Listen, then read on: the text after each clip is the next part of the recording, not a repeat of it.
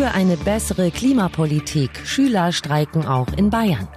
Für schnellere Asylverfahren vier weitere Staaten zu sicheren Herkunftsländern erklärt. Und zwei Jahre Donald Trump. Wie der US-Präsident Amerika und die Welt verändert. Besser informiert aus Bayern und der Welt. Antenne Bayern. The Break. Willkommen zum Nachrichtenpodcast von Antenne Bayern. The Break ist die Auszeit für mehr Hintergründe, mehr Aussagen und Wahrheiten zu den wichtigsten Themen des Tages. Es ist Freitag, der 18. Januar 2019. Redaktionsschluss für diese Folge war 16 Uhr. Ich bin Jutta Ribrock aus der Antenne Bayern Nachrichtenredaktion. Von wegen, die Jugend interessiert sich nicht für Politik. Immer mehr jungen Leuten wird klar, wenn wir uns jetzt nicht einmischen, überlassen uns die heutigen Politiker eine Welt, wie wir sie nicht wollen. Seit einigen Wochen ist die Schulstreikbewegung für eine bessere Klimapolitik in Deutschland und damit auch in Bayern angekommen. Unter dem Motto Fridays for Future, Freitage für die Zukunft, sind auch heute in zahlreichen deutschen Städten Schülerinnen und Schüler zu Protesten auf die Straße gegangen, statt in den Schulunterricht. In Bayern zum Beispiel in München, Nürnberg, Augsburg oder Würzburg. Die Schüler fordern in Deutschland unter anderem einen schnellen Ausstieg aus der Kohle, während die Kohlekommission dafür gerade einen Fahrplan erarbeitet. Die Kohle ist einer der größten Klimakiller. Vorbild für die Aktionen ist die schwedische Schülerin Greta Thunberg, die mit ihrem wochenlangen Schulstreik an jedem Freitag weltberühmt wurde und vor allem auch mit ihrer bewegenden Rede bei der Weltklimakonferenz in Katowice. Dort rief die 15-Jährige die versammelten Staatenführer zum Handeln auf. Greta stellte sich mutig vor die Erwachsenen aus 190 Ländern und sagte wörtlich, ihr seid nicht erwachsen genug, um zu sagen, wie es wirklich ist. Sogar diese Last überlasst ihr uns Kindern. You are not mature enough to tell it like it is. Even that burden you leave to us children. Unsere Zivilisation wird für das Wohl einer sehr kleinen Gruppe von Menschen geopfert, damit letztere immer mehr Geld erwirtschaften können. Our civilization is being sacrificed for the opportunity of a very small number of people to continue making enormous amounts of money. Ihr sagt, ihr liebt eure Kinder über alles, dabei stehlt ihr ihnen die Zukunft direkt vor ihren Augen. You say you love your children above all else, and yet you are stealing their future in front of their very eyes. Wir sind hergekommen, um euch wissen zu lassen, dass die Veränderung kommen wird, ob ihr das wollt oder nicht. Die wirkliche Macht gehört dem Volk.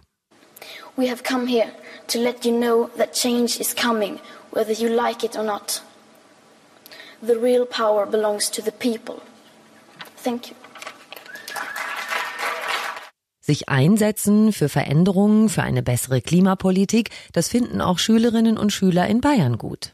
Ja, ich finde es eigentlich gut, weil sonst ändert sich ja nichts und wir sind ja dann die, die damit leben müssen auch und die das dann ja praktisch ausbaden müssen. Also finde ich es gut, dass vor allem Kinder was dagegen tun. Finde ich eine gute Aktion. Also sieht ja immer in den Nachrichten, dass es immer mehr Hochwasser gibt, halt schon schlimm. Ich finde, also wenn man das jetzt dann ausnutzt, nur um nicht in die Schule zu gehen, ist ja blöd. Aber so ist es eigentlich gut, wenn man es mal macht. Finde ich gut, dass da was geschieht. In unserer Schule gibt es halt auch so ein paar, die sich dafür einsetzen. Es ist gut zu sehen, dass Leute versuchen, etwas zu machen. Ja, ist schon ganz gut eigentlich, wenn die neue Generation, wenn es Erfolg hat. Ja, das finde ich sehr gut. Ist ja schon ziemlich verrücktes Wetter in letzter Zeit. Dieses Sommer war es auch sehr heiß zum Beispiel. Und ich finde es auch sehr gut, dass halt sich die Kinder, weil die sind dann ja auch irgendwann erwachsen und dann haben sie ja halt die Probleme, die die anderen hinterlassen haben. Und deswegen finde ich es sehr gut, dass die Kinder sich dafür einsetzen. Schulstreik, ja, das ist so sehr okay, finde ich, weil das Klima ist wichtiger als Bildung, finde ich jetzt.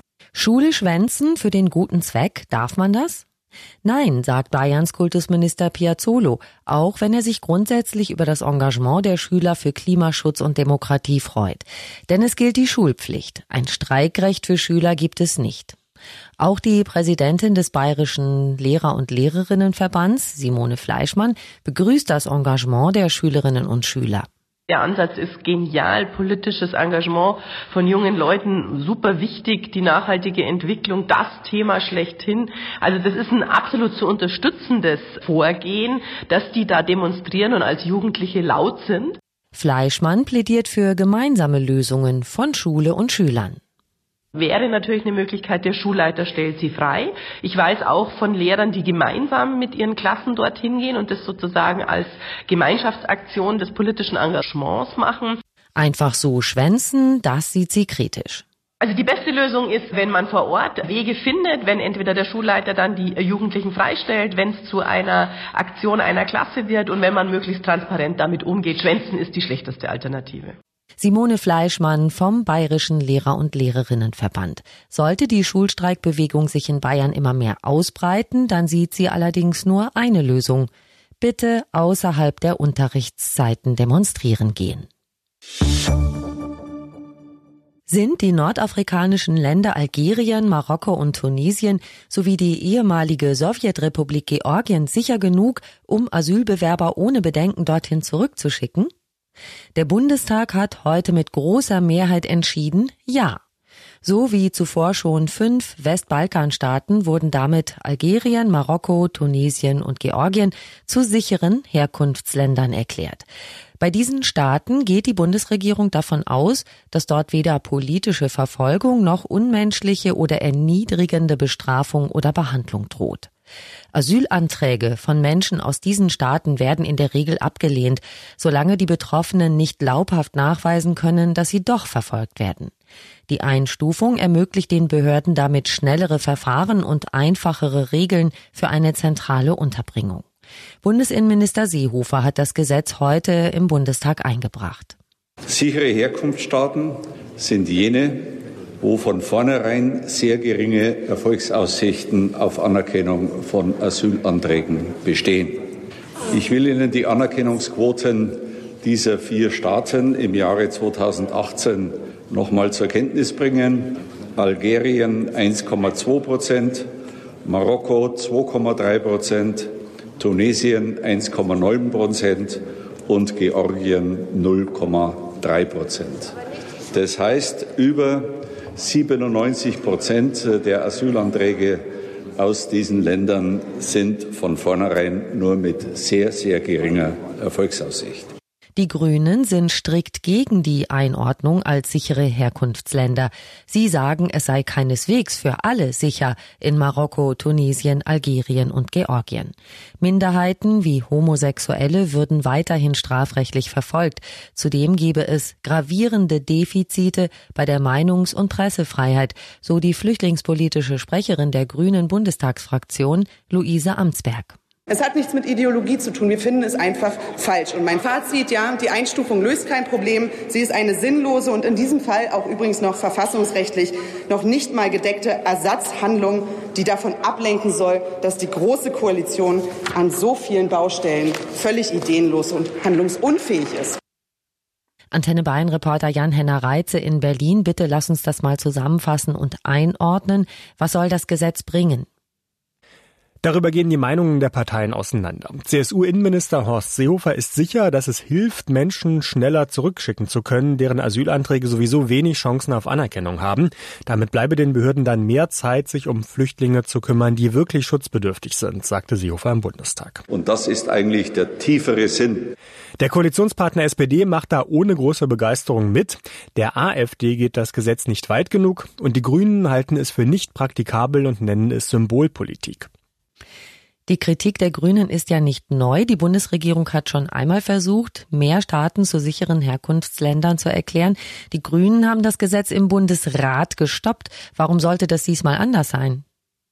Das Gesetz ist im Vergleich zum ersten Versuch etwas geändert worden. Wer Asyl beantragt und sich nicht traut, seine Gründe dafür auszusprechen, zum Beispiel weil er gefoltert wurde, der kann eine Rechtsberatung bekommen. Diese Änderung überzeugt die Grünen aber nicht, zumindest die meisten nicht. Baden-Württemberg mit dem grünen Ministerpräsidenten Winfried Kretschmann wird dem Gesetz wohl im Bundesrat zustimmen. Es sind aber immer noch genug Grüne in anderen Landesregierungen beteiligt, um das Gesetz wieder aufzuhalten. Da hat sich durch die letzten Landtagswahlen nicht genug verschoben an den Kräfteverhältnissen im Bundesrat. Was haben die Grünen denn gegen die Einstufung als sichere Herkunftsländer? Sie sagen, in der Praxis ändert sich dadurch überhaupt nichts. Statt noch mehr Länder zu sicheren Herkunftsstaaten zu erklären, müssten bestehende Gesetze besser durchgesetzt werden. Mit Herkunftsländern müssten bessere Rücknahmeabkommen ausgehandelt werden. Außerdem müsse mehr Personal beim Bundesamt für Migration und Flüchtlinge her, sagte Grünen-Chefin Annalena Baerbock im ZDF Morgenmagazin. Und wir brauchen vor allen Dingen an den Gerichten viel mehr Richterstellen. Vor Gerichten stauen sich Verfahren von Asylbewerbern, die Einspruch gegen die Ablehnung ihres Antrags Antrags eingelegt haben. Unter anderem hier wollen die Grünen ansetzen. Dann gibt's ja da noch einen anderen Ansatz, bei dem Bundesinnenminister Seehofer beim Thema Migration etwas ändern möchte. Wer ausreisepflichtig ist, soll früher in Sicherungshaft genommen werden, um nicht untertauchen zu können. Stimmt, bisher gibt's das Problem, dass es zu wenig Platz gibt, um Ausreisepflichtige in Abschiebehaft nehmen zu können. Bisher muss es dafür nämlich spezielle Einrichtungen geben. In Zukunft sollen Ausreisepflichtige auch in normalen Gefängnissen inhaftiert werden können. Aber obwohl diese Pläne noch gar nicht offiziell vorgestellt sind, gibt es schon Kritik.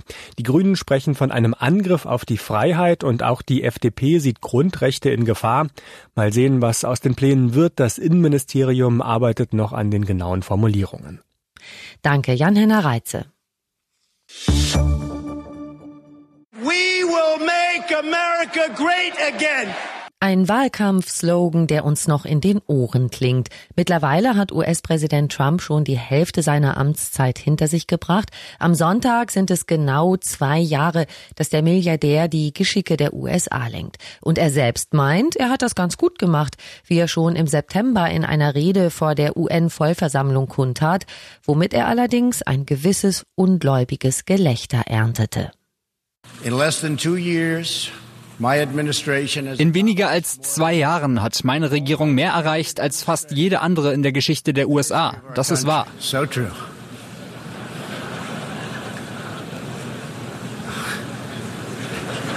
Diese Reaktion hatte ich nicht erwartet, aber okay. Wie hat der Immobilientycoon das Land verändert? Wie steht das Trump-Amerika in der Welt da? Wie steht es um seine Chancen für eine Wiederwahl?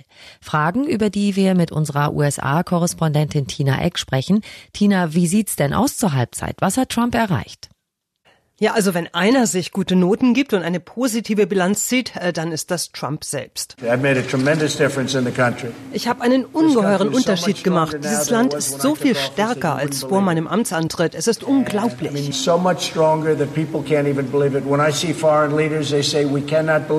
Und das wird sogar im Ausland bemerkt. Sie sagen, es ist unglaublich, wie stark du das Land gemacht hast.